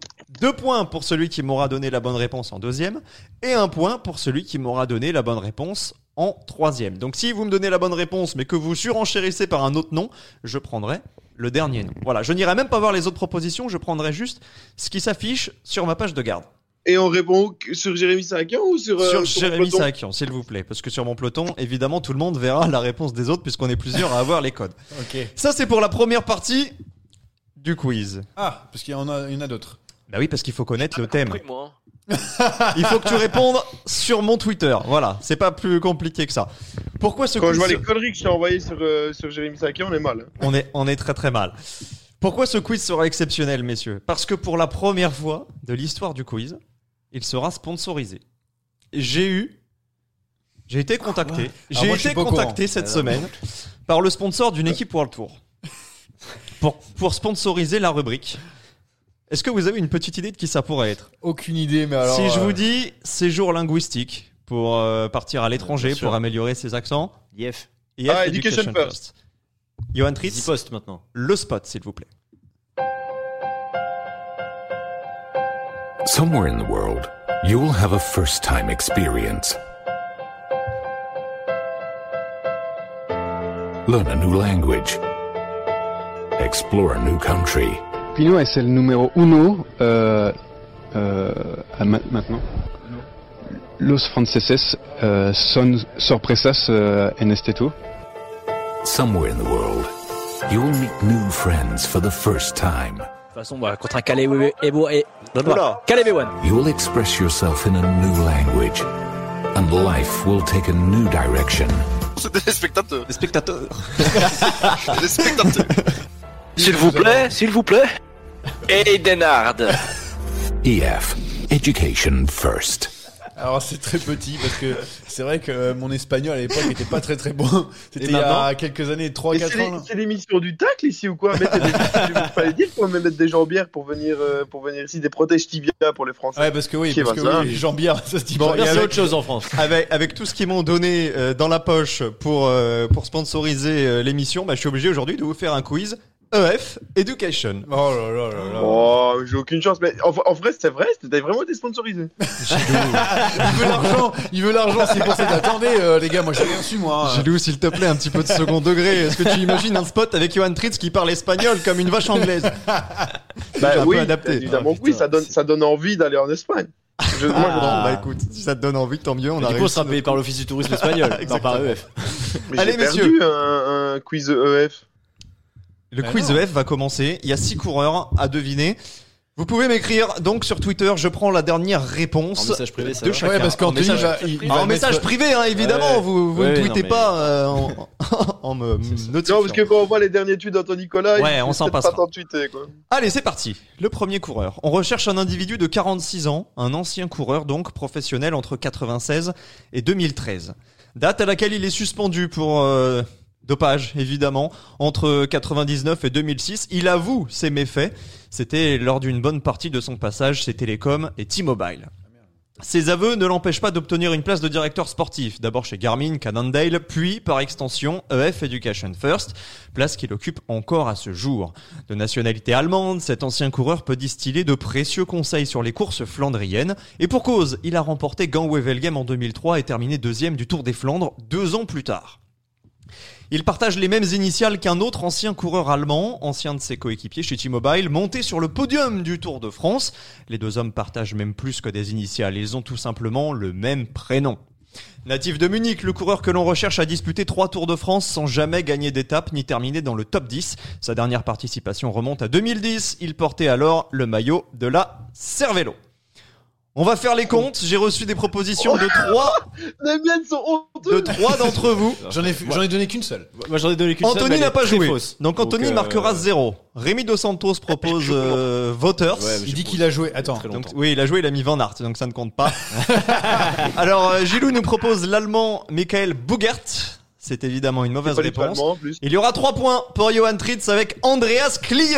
C'est la bonne réponse deuxième Ah. du Tour des Flandres 2005. Eh, euh, ce que t'as pas dit, c'est que moi j'ai pas enchaîné les noms. C'est-à-dire que j'en ai donné qu'un seul. Je ne regarde que le dernier de toute façon. Donc je ne sais pas Non, mais qui c'est pour quoi. préciser aux auditeurs. Johan, tu as trois points, tous les autres sont à Oui, zéro. c'est là. Très content de pas avoir répondu à deuxième, ma deuxième idée parce que j'ai eu Andreas Krohn qui n'existe absolument pas.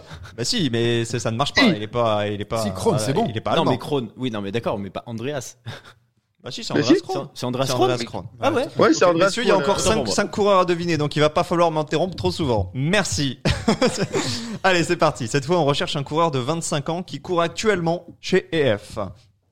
Champion national du contre-la-montre en 2019, ce coureur compte 7 victoires pro, dont 2 au World Tour et une en 2022.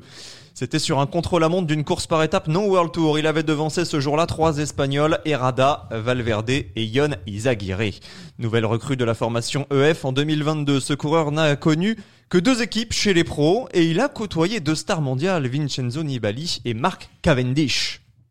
Ce coureur doit principalement sa renommée à deux victoires World Tour survenues sur la même épreuve, dont le général avait été remporté par Richie Porte, deux succès survenus à deux jours d'intervalle sur des étapes de montagne qui n'ont pas permis à ce coureur d'être sélectionné pour le Tour de France 2021, malgré donc un Dauphiné retentissant pour ce coureur ukrainien. On va faire les comptes. J'ai reçu des propositions de trois personnes. Gilou qui nous parle de Guerrero, le fameux Ukrainien Guerrero. Ah, mais tu l'as Anthony dit à la fin, Nicolas. tu l'as dit à la fin. Tu l'as dit à la fin, Ukrainien J'allais dire aussi un truc et j'ai fait bon, bah je mets rien parce que. Anthony Nicolas nous propose Bisseger, c'est une mauvaise réponse. Ouais, en revanche, il y aura une égalisation de Rémi Dos Santos pour Marc Padoun les Marc gars. Padoun. On en parle Attends, mais comment je ne peux pas avoir Marc Padoun? Marc Padoun qui donne 3 points à Rémi Dos Santos. Troisième Ah, coureur. crois pas. Mais en fait, j'étais perdu. J'ai- J'étais sur un chrono et tout. J'étais pas bien là. Bah, les J'ai aucune chance avec eux. Padoun. J'ai Incroyable. pas le droit. Allez, le troisième, c'est un coureur en activité. Il ne fait plus partie de l'équipe EF dont il a défendu les couleurs en 2018 et 2019. Coureur très rapide, il est plutôt en fin de carrière du haut de ses 34 ans. Vainqueur de près de 50 courses, un petit peu moins. Notre coureur mystère a connu son heure de gloire sur le Giro 2015, dont il a remporté deux étapes, à chaque fois devant Giacomo Nizzolo. Passé par UAE Emirates, cet Italien est revenu cet hiver chez Bardiani, une équipe qu'il avait déjà connue en 2013. Entre-temps, il avait posé ses valises chez Lampre ou Alpecin Phoenix. C'est d'ailleurs avec le maillot d'Alpecin Phoenix qu'il a remporté son dernier succès à une étape Ouais, du Tour du. Luxembourg 2021 devant Cosnefroy et Grossou, porteur du même prénom qu'un dresseur Pokémon célèbre. Son nom de famille compte trois fois la lettre O. Je suis dégoûté parce que On va faire les comptes. là, là t'as donné tellement d'indices à la fin, là, pff, alors que je l'avais depuis une demi-heure. Alors, 3 points pour Johan Tritz avec Sacha Modolo. 2 points pour Rémi Dos Santos avec euh, Modolo évidemment. Et Gilou qui va marquer un point. Anthony Nicolas nous a répondu Pikachu. Célèbre dresseur Pokémon. Eh, t'es, t'es un enfer. C'est pas mon quiz. hein, putain. Ça ne Ouais, marche plus là, je suis. Ah, je un suis point pas sur dedans, les scores. Johan est à dedans. 6, Rémi est à 5, Gilou est à 1 et euh, Pikachu est à 0. C'est bizarre. Il y a que vous qui marquez des points, il y a quand même une mafia, j'ai l'impression. Allez, T'as vu Gilou comment, ça- comment ils font quand c'est comme ça Nous recherchons un coureur doté compliqués. d'une très Ouais, mais, belle gros, pointe moi, de moi, vitesse, moi, mais Anthony, retraité moi, moi, depuis deux ans. Sur ses 22 victoires en carrière, cet homme de 37 ans n'en compte qu'une seule sur les grands tours, la dernière étape de la Vuelta 2008 dans les rues de Madrid. Nous parlons d'un coureur très souvent placé sur de très grandes courses. Il compte ainsi un top 10 sur Paris-Roubaix, deux sur le Tour des Flandres et une victoire sur À travers la Flandre. Il est surtout troisième du mondial 2008 en ligne et vice-champion du monde 2010. Coureur 2F en 2018 et 2019. Après deux ans chez Cannondale, cet ancien coureur de CSC et Rabobank est aujourd'hui directeur sportif chez EF de nationalité danoise. Il fut d'ailleurs champion du Danemark sur route en 2009. C'est honteux ce que j'ai. Sur le gong. sur le Une gong. seule bonne réponse, on fait les comptes. C'est Johan Honteux. Tritz qui Oh va là marquer là 3 là points. là. Johan, la Sur le gong, réponse, sur le s'il te gong. plaît. C'est Mathis Brechel. C'est Mathis Brechel, effectivement. Bien joué. Que j'ai eu sur Ouais, non. euh, le troisième en, euh, de la course en ligne, euh, je sais plus de quelle année, mais 2008. voilà. Il reste deux coureurs. Johan est à 9, Rémi Et est à qui était 5. prévu- Et Mathieu. Brechel qui était prévu aussi pour changer de vélo l'année où Cancellara a changé de vélo. Merci Ça des va. précisions, tu restes malgré tout à un point. Coureur de Ennemi. 26 ans. C'est à nouveau un cycliste en activité que l'on recherche, mais qui ne porte plus le maillot de BEF. Il n'a d'ailleurs appartenu à l'équipe qu'une seule saison en 2020. Ancien champion du monde espoir et brillant dans les catégories jeunes, il peine à confirmer chez les pros, bien que catalogué sprinter, et recruté en 2018 par l'équipe Sky. À ce jour, son compteur de victoire est bloqué à 5. La première d'entre elles avait été conquise sur le sol français lors du Grand Prix d'Isberg, soit quelques semaines avant son titre mondial à Doha devant Pascal Ackermann. On parle toujours, évidemment, du titre Espoir. Coureur désormais d'Uno X de nationalité norvégienne, il réalise un début de saison timide en 2022. Aucun top 10, aucun top 40 même. Abandon sur le ronde, hors délai à Roubaix. Il a pour initiale HK. KH, pardon, plutôt. ouais, parce que je me mais suis dit, ah non, je suis trompé. trop lentement. Alors messieurs, j'ai trois bonnes réponses. Ah. De Johan, de Rémi et de Gilou. C'était euh, Christopher. Alvorsen.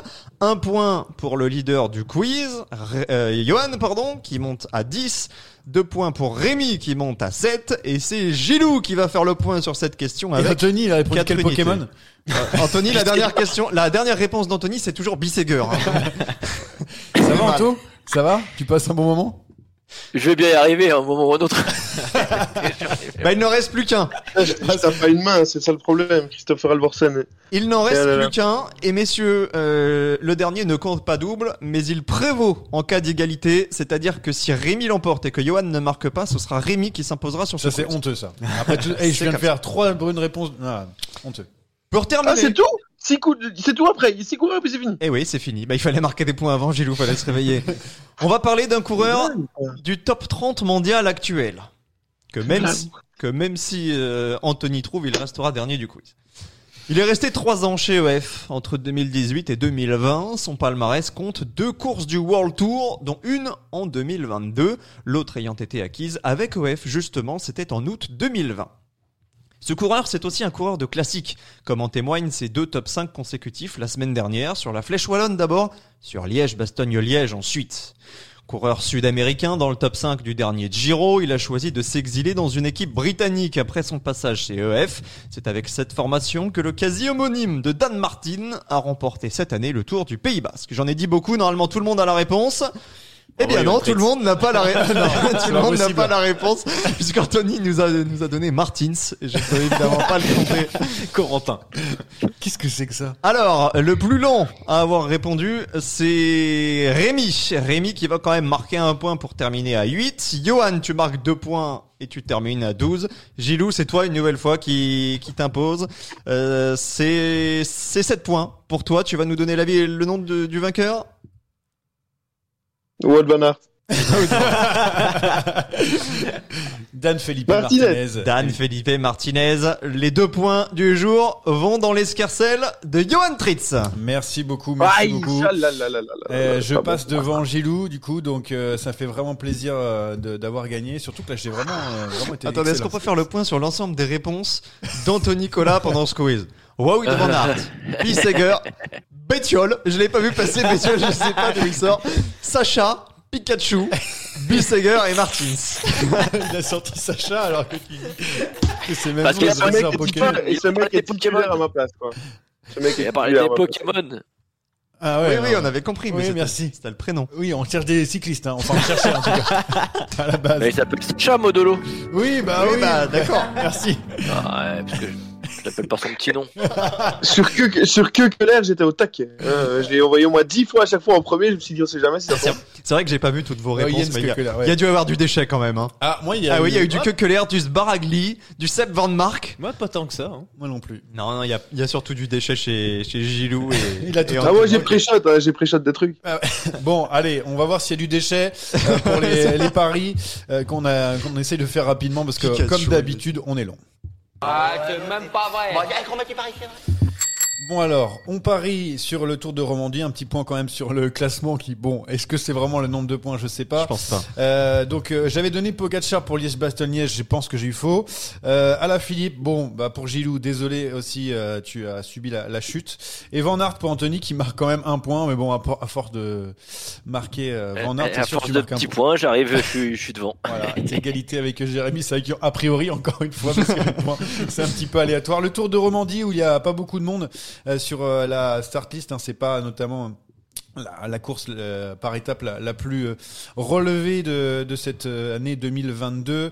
Euh, qu'est-ce que qu'est-ce qu'on peut avoir parmi les, les favoris? Qui veut commencer? Jérémy, est-ce que tu as ton petit favori? Je vais donner Guita sans conviction. Guita sans conviction. Est-ce que ça vaut moins de points ou plus de points Guita sans, avec conviction ou sans conviction? Normalement, c'est le même nombre de points.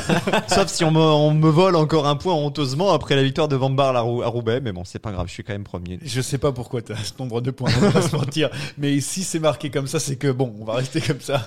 Euh, J'écouterai à un moment donné Merci. tous les paris et on verra pour euh, le nombre de points. Euh, Rémi Johnny Zaguirre. Yon Is- Oh oui, Yon Izaguirre, pourquoi pas. Écoute, euh, ça c'est c'est pas mal pour, euh, pour Rémi qui donne Izaguirre. Euh, normalement, euh, Anthony a eu le temps de regarder la start list étant donné On qu'on l'a espère. prévenu trois jours avant. Euh, alors, qui tu mets dans les favoris? Euh, moi, je vais jouer, euh, je vais jouer pareil. Moi. Je vais jouer euh, Caruso. Caruso Pareil. De la Bahrain Victorious, bien Évidemment, sûr. bien sûr, la Bahreïn, non, toujours. Ouais. Valeur sûre. Bah, bah, Bah, ça quelques pas, jours hein, du c'est- Giro, C'est euh, pas Van c'est- Aert, c'est la Bahreïn pour, euh, pour Anthony, donc c'est normal. Euh, Gilou, t'as un petit truc à nous donner? Keukeler que, que l'air, que, et ça, euh, je vais jouer cette horreur, moi. Ah, Storer de la Groupama FDJ qui est évidemment sur la start list, tout comme Thibaut Pinot d'ailleurs, euh, pour le pour le Et rappeler. Marc Padoun, Storer. hein, messieurs, hein, si vous voulez, euh, sur la start Ils list. savent pas qui c'est. Ah oui, c'est vrai, pardon. Et moi, je vais jouer Guerin Thomas parce que je l'ai trouvé pas mal sur les, les classiques là. Euh, Ardennaise, il était devant, il a bien roulé, il s'est fait les jambes. Euh, donc je vais je vais donner pourquoi pas Guerin Thomas même s'il y a un petit Vlasov là qui me fait de l'œil mais il va être un peu fatigué. Vlasov est un petit peu fatigué.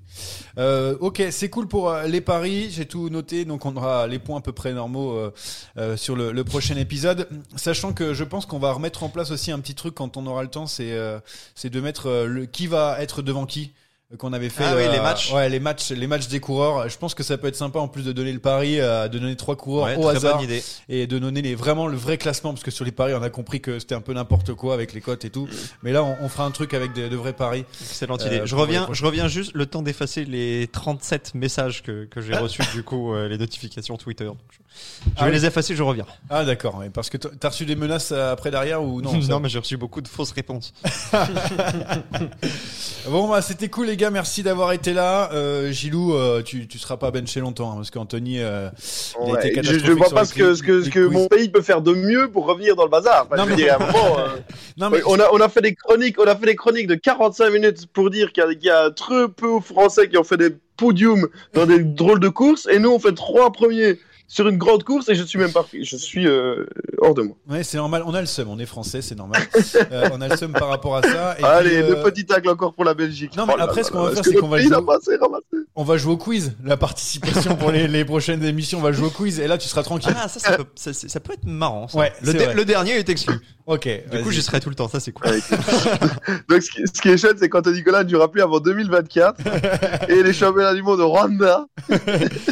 Ouais, malheureusement pour Anthony. T'es encore là, Anthony On peut te dire au revoir Ah oui, oui, je suis là, je suis là, je, suis là, je vous écoute, je, je, je contemple votre, euh, Bon, allez. Notre ça- médisance. discussion. Je, je continue à discuter Oui. alors qu'on est hyper à la bourre. Merci les gars d'avoir euh, participé. On se retrouve la semaine prochaine. Ça sera un petit peu de Giro normalement si tout se passe bien parce que Ah, ça el arrive très vite. Giro. Giro.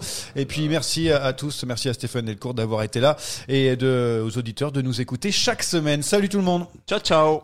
Ciao.